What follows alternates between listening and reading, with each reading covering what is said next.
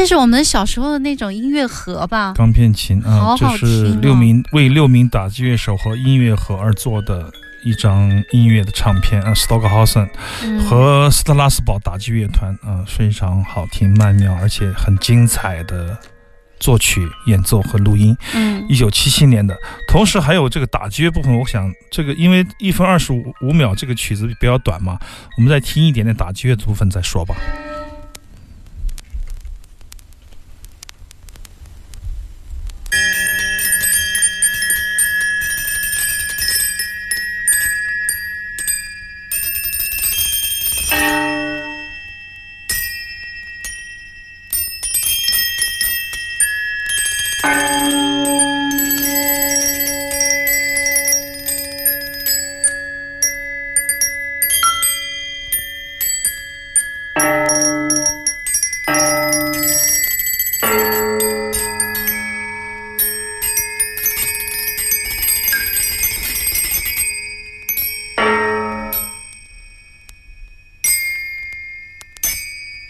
这张黑胶唱片找了很久，突然发现有一天这个奥总发了朋友圈，我 哎呦喂，今天提到他的名字提到的他得给我们冠名费啊，他第一，留寄那个音第二四。川香肠，华夫也得寄点 东北茶叶蛋。哎，他不是寄那茶叶吗？Stockhausen，伟大的作曲家，伟大的先知般的存在，他是如此的贵，哎，你刚发我那一套有多少钱？五千。四千八音乐盒，但我觉得不贵啊，能买到，你买一个吧，哦然后借我玩两天。这个音乐真的是为了音乐盒而做的，嗯通过钢片的见到了音乐盒的哎鼻，祖。对对，这个音乐盒呢，还有 Stockhausen 的签名，一直在这个瑞士的一个很传统的这个工厂里做嗯这个音乐盒。他先了解做工，然后再打？再用打击乐手音乐盒作曲，然后再根据这个完整的呈现在那个音乐盒的那个钢片的那个碰撞上面那个声音，我很想买回来，但是因为钱包确实太瘪了。我想知道这个音乐和我们刚才播的黑胶唱片的录的现场有什么？么不同，然后我们把它混起来，再为大家再播送一次。我等刘倩，我可以帮你买，你只要出钱就可以了。在哪儿买啊？你别管，反正要四千八 到五千块钱左右啊。刚才听到打击乐是胃音乐，有的翻译成肚子里的音乐，不得其解。但是 Stockhausen 对打击乐的贡献，我觉得是非常非常非常大的，恨不得所有的打击乐手都会演奏他的循环，是吧？嗯，所有的打击乐手都会练他的，因为他赋予了打击乐手很旋律的概念。就是很多很多旋律大师给了旋律特别节奏的概念一样，他们是一种补充，这种补充让这种艺术本体它的生命力更加的蓬勃旺盛，好听啊！这首为了音乐盒而做，为了一个买不起的音乐盒而做的 Stockhausen 一九七七。这就是阿飞说的，因为呢，一般人认为打击乐就是节奏，但是实际上打击乐也可以表现旋律。对它的内在逻辑可能是反向的那一面。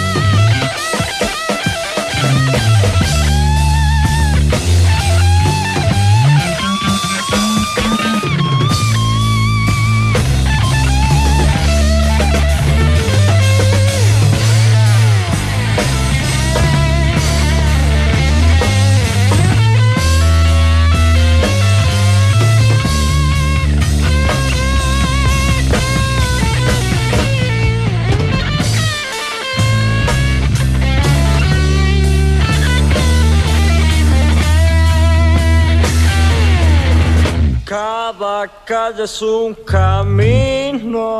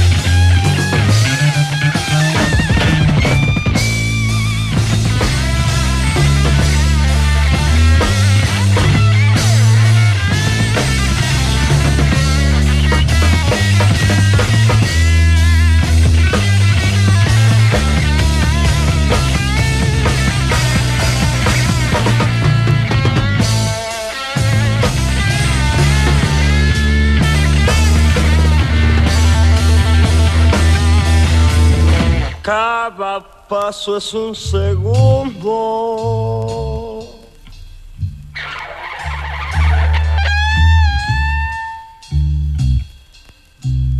Un segundo es un hombre.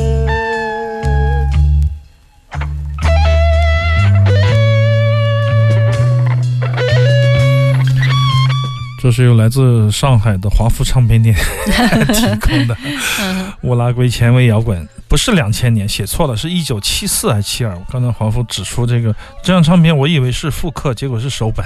嗯 Dias de Blues，随便念一下啊，葡萄牙语还是西班牙语？Dias de Blues 那样的，非常好的一个乐团。这首歌曲叫做《每个人都是一条路》，不要问我为什么翻译出来这个名字。乌拉圭的迷幻布鲁斯乐团，实际上我们在节目里常常，哎，我特别钟爱对，蓝调。其实刘倩知道，我们嗯从二十年前的节目，几乎当时有一段时间每一天都有对都有一首，我们把三角洲把这个 Delta Blues 播的 播的后面，自己都觉得太泛滥了。所以说，我们播过至少五十张 Nineteen Hopkins，至少吧，嗯我觉得特别多哈。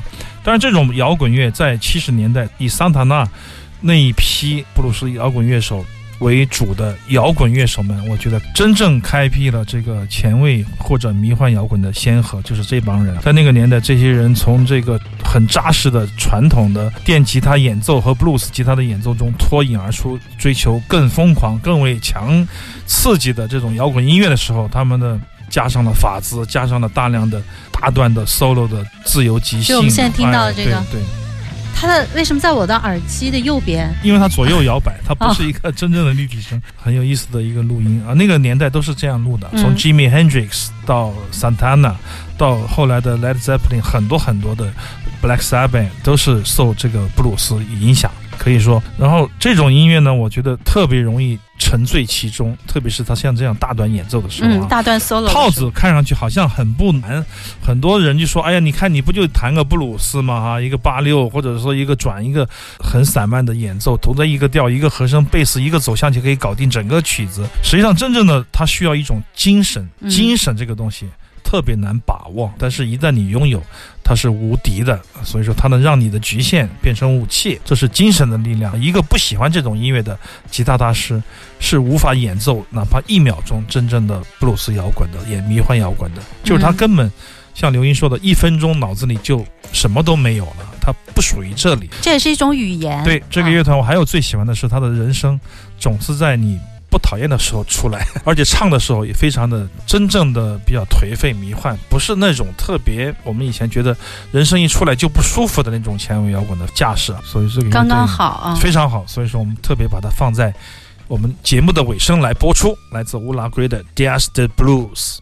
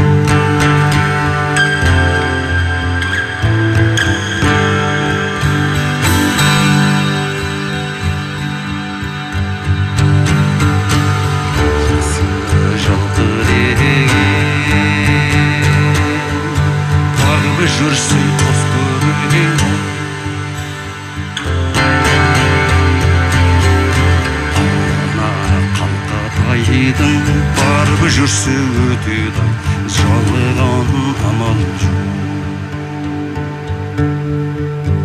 ай қайта жүрсе өтеді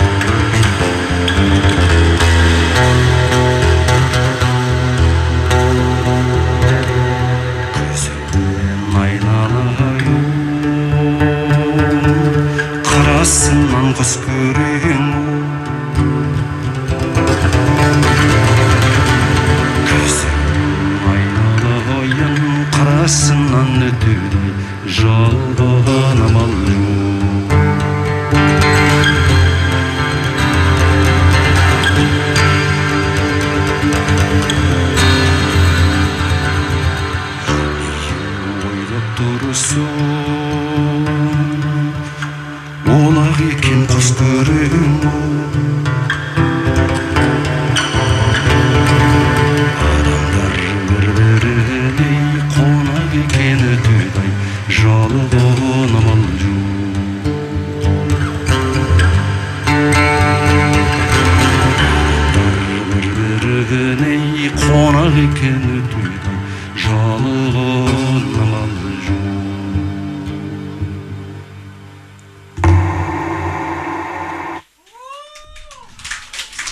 是前段时间，哎，一个现场，因为马木尔在书店每次来都会演个十几场啊，待个一两个月，我们录唱片、等混音、等母带，做一些很多的工作，准备工作。这是他最后一次的最后一场的加演的最后的最后的一场，就是他说，什么民哎，歌啊？怎么他说那个，我突然想起一首我叔叔教给我的歌儿，刚才那首怎么样？我说很好听，然后他就走了。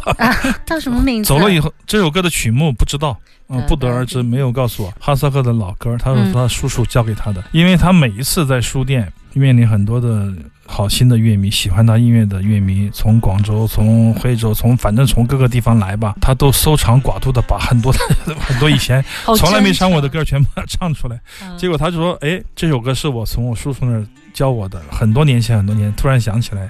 他说你肯定会觉得不错，实际上听上去不错，但是我也从他离开以后没有打过电话嘛，所以说我就把这个曲目定为自从离别以来，我们没有再打过电话。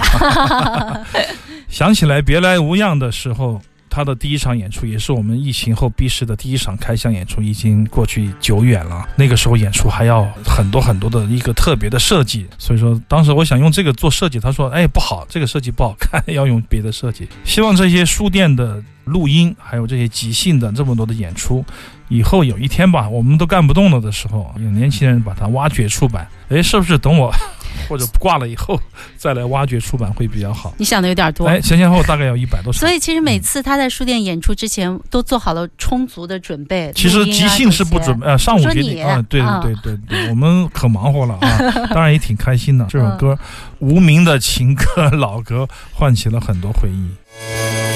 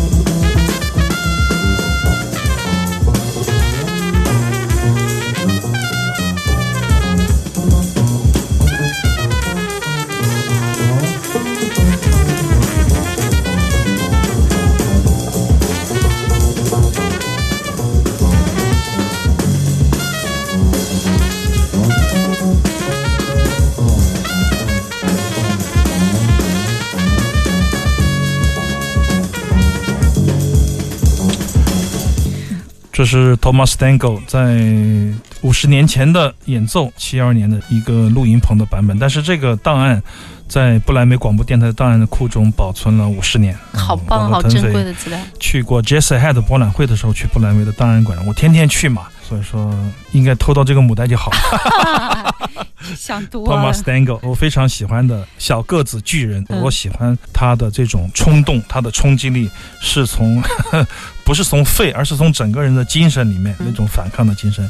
有幸在德国慕尼黑看过一次他的现场，啊，真的啊。对，但是是 ECM 的现场，OK 了，还好。纽约爵士 Quartet Quintet 嗯是五重奏，就是他最经典的五重奏对，奏。但这个五重奏是我最喜欢的，是在波兰纯波兰制造的这样的五重奏，叫木头音乐。嗯尽管有小提琴，我都忍了。你想他得有多好，我才能忍？顺便说一下，丁路欠我一张 Thomas Stango 的红鱼 TP，好像是红色的盘，长达五年没有还给我。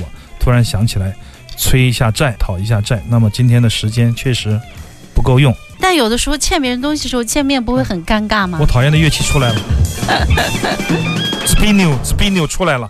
每次我听到他的名字，我就浑身一颤。但是这种乐器在他的五重奏里就显得挺好的。好的，明年见。呃，行走的耳朵，神游屋外，静听世世界之界之音。我是刘倩。我是阿飞。明天我们会把节目上传到荔枝 FM 和小宇宙。